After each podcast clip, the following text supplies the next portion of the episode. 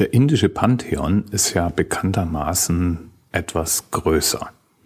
Aber es gibt eine indische Gottheit, die ist um ein Vielfaches bekannter als die anderen und auch den Indern wichtiger als die anderen.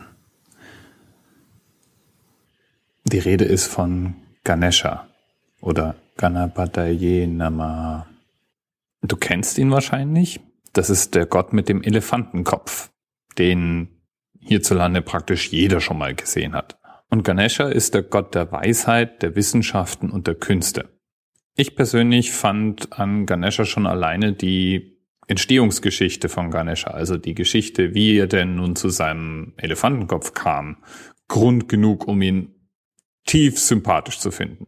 Es ist nämlich das, was man im Englischen Life is a Bitch nennen würde. Das Ganze geht nämlich so. Es fängt an mit dem Gott Shiva und der Göttin Parvati, mit der er verheiratet war. Shiva war, naja, sagen wir mal so, jähzornig, eigensinnig und konnte sich auch schon mal in Dinge reinstürzen und äh, ja, es so leicht übertreiben. Und eine der Dinge, die er gern mal ausgiebiger machte, war, sich zur Meditation ins Himalaya zurückzuziehen. Seine Frau aber wünschte sich ein Kind. Und da sie ja eine Göttin war, war sie für diesen Kinderwunsch jetzt nicht zwingend auf Shiva angewiesen. Deswegen behalf sie sich, indem sie das Kind letztlich aus Lehm formte und damit den jungen Ganesha schuf. Der junge Ganesha wuchs heran während Shiva meditierte. Und eines Tages, wie sollte es anders sein, kam Shiva nach Hause. Ganesh hatte Shiva noch nie getroffen, erkannte ihn deswegen nicht und ließ ihn erstmal nicht zur Tür herein. Shiva bekam daraufhin einen Wutanfall und schlug ihm den Kopf ab. Seine Frau wurde daraufhin wütend und verlangte, dass er seine Tat rückgängig machen würde und ihren Sohn wiederbelebte. Und deswegen sagte Shiva zu einem Diener, er möge ihm den Kopf des ersten Wesens bringen, das ihm begegnete. Tja, das war ein Elefant. Dumm gelaufen, würde ich da mal sagen. Die mythischen Schriften beschreiben Ganesha trotzdem als verheiratet. Er ist äh, ein Symbol für Weisheit und Glück. Der Elefantenkopf deutet symbolisch auf Intelligenz und Weisheit ganz speziell hin. Der Rüssel zum Beispiel steht symbolisch für seine Vielseitigkeit. Kann man doch mit einem Rüssel sowohl Bäume ausreißen als auch Grashalme aufheben.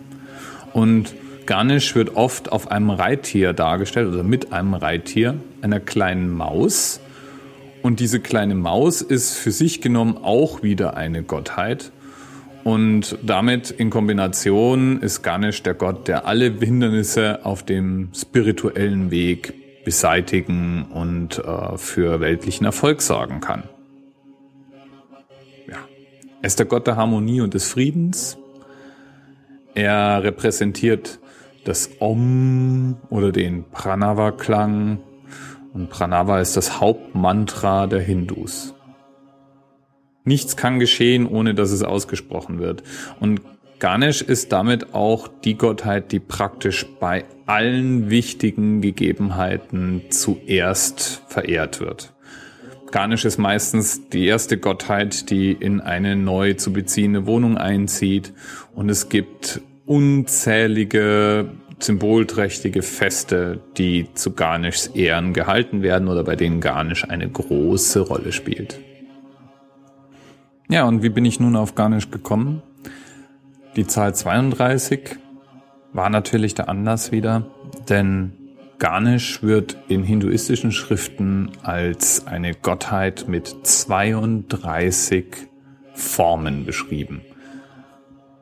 Die werden auch dargestellt. Das heißt, es gibt Garnisch mit zehn Armen, mit einem Löwenkopf mit Rüssel, Garnisch, wie er vierarmig tanzt, Ganesh, wie er auf seinem Reittier sitzt. Alle diese symbolischen Darstellungen sind eine Inkarnation von Ganesha und tragen jede für sich eine eigene Bedeutung. Übrigens feiert Ganesha auch jedes Jahr Geburtstag. Und zwar so rund im August, September gibt es in ganz Indien Feste, die Ganesha geweiht sind. Es gibt ganze Städte, die leben zu dieser Zeit davon, Ganesh-Figuren zu bauen. Denn all diese Figuren werden bei diesen Festen gesammelt, verehrt, angebetet, mit Essen versorgt und zum Teil nach sogar zehn Tage andauernden Feierlichkeiten anschließend ins Wasser geworfen. Das ist übrigens auch ein Umweltproblem, mit dem man sich in Indien rumschlägt, denn äh, Tausende und Abertausende von Ganesh-Figuren, die zum Teil natürlich auch aus schwer verrottbarem Material geformt sind, lassen sich jetzt nicht so leicht ignorieren. Die Feste sind aber garantiert bunt und fröhlich genug, um sich zu lohnen, wenn ich also jemals es nach Indien schaffen sollte, dann möchte ich auf jeden Fall versuchen, eines dieser Ganesha Geburtstagsfeste zu treffen und meinem Lieblingsgott sozusagen auch ein kleines Ständchen singen.